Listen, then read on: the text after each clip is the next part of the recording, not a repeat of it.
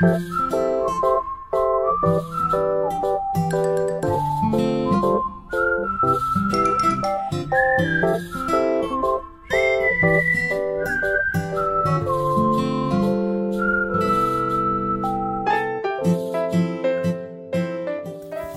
bienvenidos y bienvenidas a un viernes más de podcast. Soy la maestra Karen León. Espero que estés muy bien, que ya estés preparándote para el final del ciclo escolar. Ya estamos casi de cierre. Algunos están preparándose con todo el entusiasmo para volver a la escuela, algunos muy valientes y otros todavía siguen en línea. Hoy quiero hablar de un tema que a todos los maestros nos interesa, que es cómo comunicarnos asertivamente con padres de familia cuando tenemos una junta o cita individual. La verdad, abreviándolo sería cómo ser exitoso en las juntas o en las citas con padres de familia. Y para tratar este tema, quiero decirte mi punto de vista. Anteriormente, el rol del padre de familia estaba apartado, pues era el maestro el que ejercía la autoridad dentro de la escuela y los padres apoyaban al 100% al docente, sin cuestionar si era correcto o no la manera en que se ejercían las consecuencias o castigos que se le daban a los alumnos. La verdad es que el profesor tenía todo el poder y tenía el poder de decirte, de castigarte, de ponerte una consecuencia, de sacarte del salón de clase, lo que él creía que era lo correcto. Cosa que no estoy de acuerdo. Creo que no debería ser así. Sin embargo, hoy estamos del otro lado, en donde los padres y los niños hoy dictan mucho qué es lo que quieren de un profesor y de un, de un maestro o de una escuela.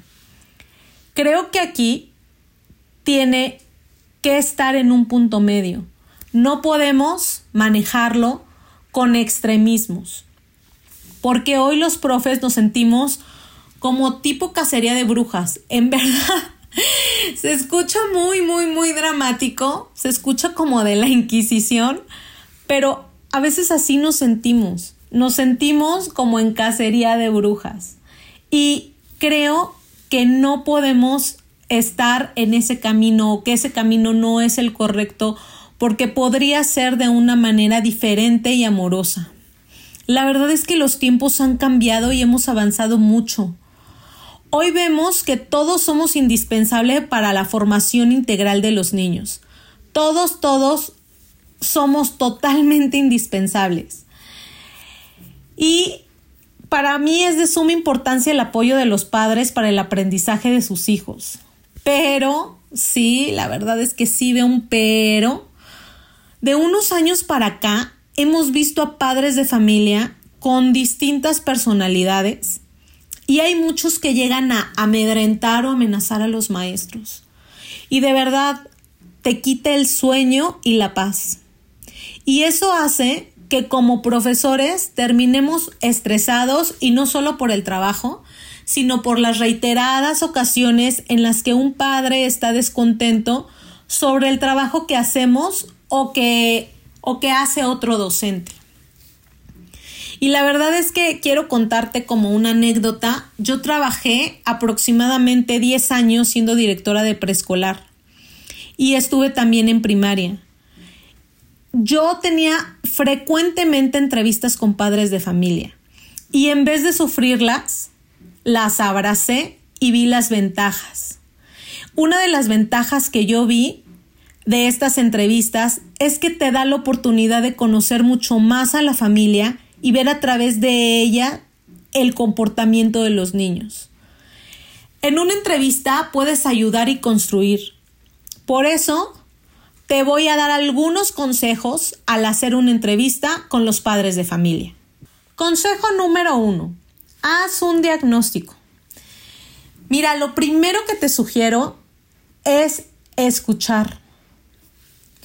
Y ya sé que se oye súper trillado, que vas a decir, ay, obvio, pues si para eso pedí la cita o si para eso estamos en una entrevista, siempre lo hago.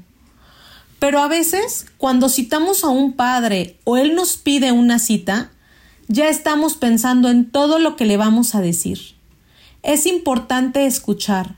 Si tú le pediste la entrevista, puedes iniciar con una frase como la siguiente. Quisiera saber cómo ha visto el avance de su hijo en clase o cómo ha visto su comportamiento estos últimos días. Y ahí entonces vas a conocer la visión que tienen los padres, lo que esperan, les interesa y preocupa. Si ellos te pidieron la entrevista, puedes empezar diciendo, es un gusto volver a encontrarnos, me interesa mucho conocer lo que les inquieta y quisiera escucharlos. De igual manera, vas a hacer que los padres sean los primeros que hablen para que así puedas diagnosticar el conflicto o tema que quieren tratar. Consejo número 2. Prioriza los puntos a tratar. Bueno, pues ya les preguntaste y una vez que los escuchaste, coméntales que aprecias mucho que se hayan tomado el tiempo para hablar de su hijo. Eso ayuda mucho porque conecta con las necesidades ellos tienen y también se sienten parte. Aquí hay dos caminos que puedes tomar. El primero lo recomiendo cuando fuiste tú el que lo citaste. Coméntales sobre los puntos que vas a tratar. Así ellos desde un inicio saben de lo que se va a hablar en la junta. Y puedes agregar alguna inquietud que escuchaste al inicio cuando ellos expresaron lo que les preguntaste. El segundo camino es cuando ellos han pedido la cita. Lo que te recomiendo es que priorices sobre lo que más hayas escuchado que les inquieta y empieza por eso. Pero ojo, también si tú tienes algunos puntos que quieres tocar, intercálalos y no te quedes con eso, comunícalos. Consejo número 3, comienza en positivo. Este punto es súper importante. Empieza a hablar con los padres sobre las cosas positivas que observas en sus hijos y no solo en la parte académica. recuerda que la formación integral no solamente es lo académico, incluye hábitos, valores, emociones, convivencia social. También puedes hablar del trabajo colaborativo, de los talentos que percibas en los niños. La verdad es que a ningún papá le gusta escuchar las cosas negativas de sus hijos, pues se sienten atacados y poco comprendidos. Inicia siempre con lo positivo. Siempre tienes que tener observado conductas o habilidades positivas en los niños, porque todos tenemos algo positivo. El siguiente punto es comunica asertivamente. Recuerda que comunicar asertivamente, a ver, es hacerlo en el momento apropiado, con las personas a las que les corresponde saber y usando las palabras correctas.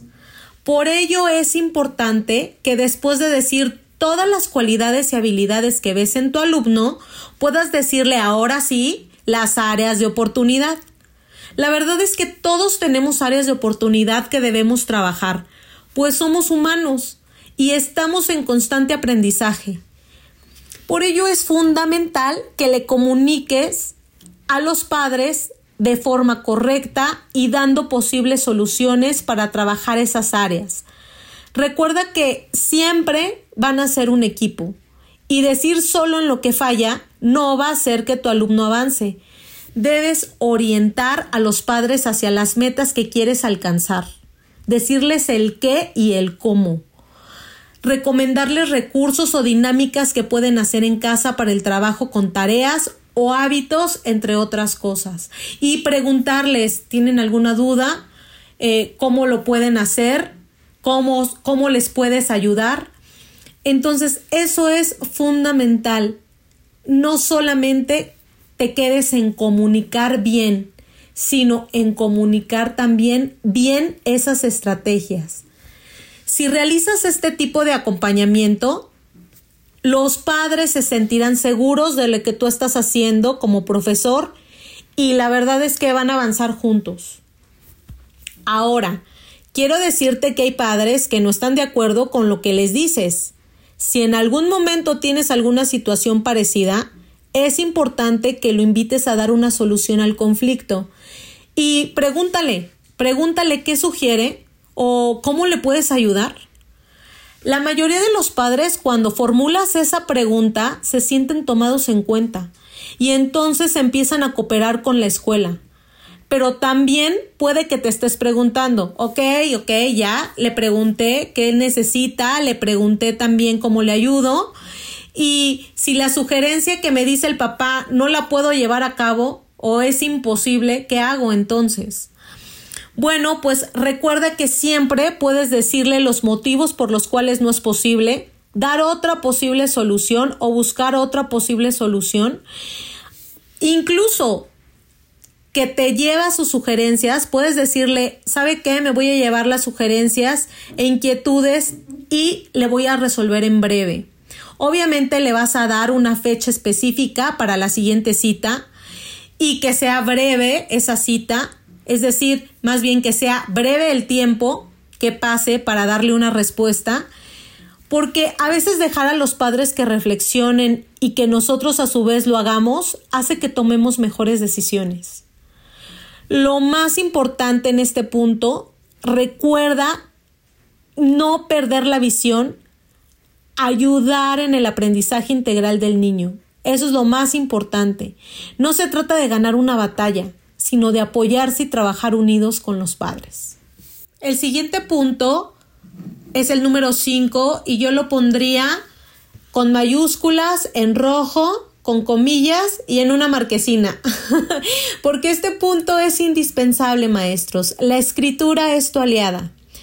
A veces por estar en la prisa, por comunicarnos rápido con los padres de familia, les decimos las cosas solamente habladas y no lo escribimos.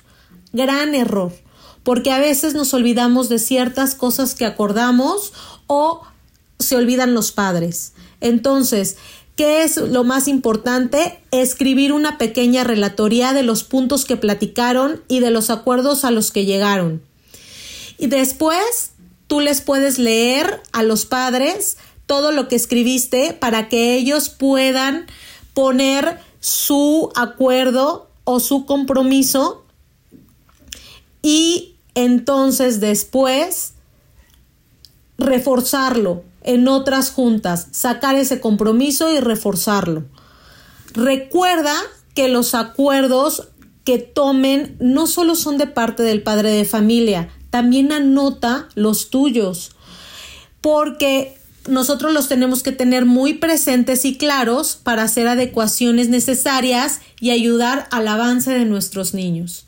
Entonces, importantísimo, indispensable, es que la escritura sea tu amiga. Punto número 6 y último consejo. Agradece a los padres el tiempo destinado a la cita y comunica los acuerdos al directivo coordinador. Tener dentro del colegio una comunicación asertiva con todos ayuda a disolver malos entendidos y construir la confianza. Y así cuando se acerque el papá a decirle algo al director o a su coordinador, ya van a saber de qué están hablando.